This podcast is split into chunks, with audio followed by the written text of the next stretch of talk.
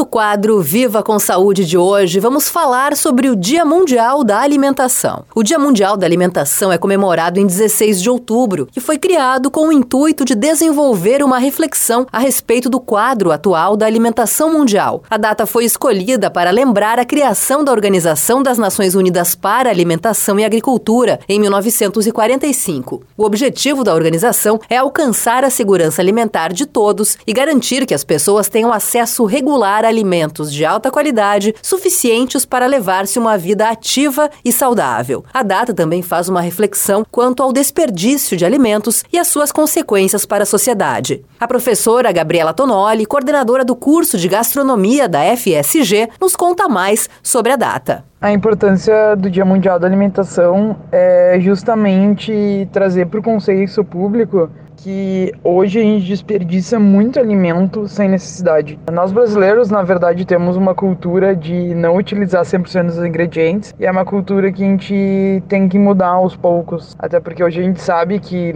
não só no Brasil, mas como no mundo todo, tem muita gente passando fome e a gente precisa valorizar o alimento que entra dentro da nossa casa. Basicamente é que hoje a maioria dos alimentos que a gente descarta, como talos, cascas e alguns bagaços de frutas e legumes, basicamente, são produtos que têm muito mais nutrientes, ferros e algumas vitaminas que propriamente dita o produto que a gente usa, né? Além de facilitar o acesso a essas vitaminas, também deixa de desperdiçar e justamente reduzir a fome esse foi o Viva com Saúde de hoje, da Central de Conteúdo do Grupo RS Com, Patrícia Larentes.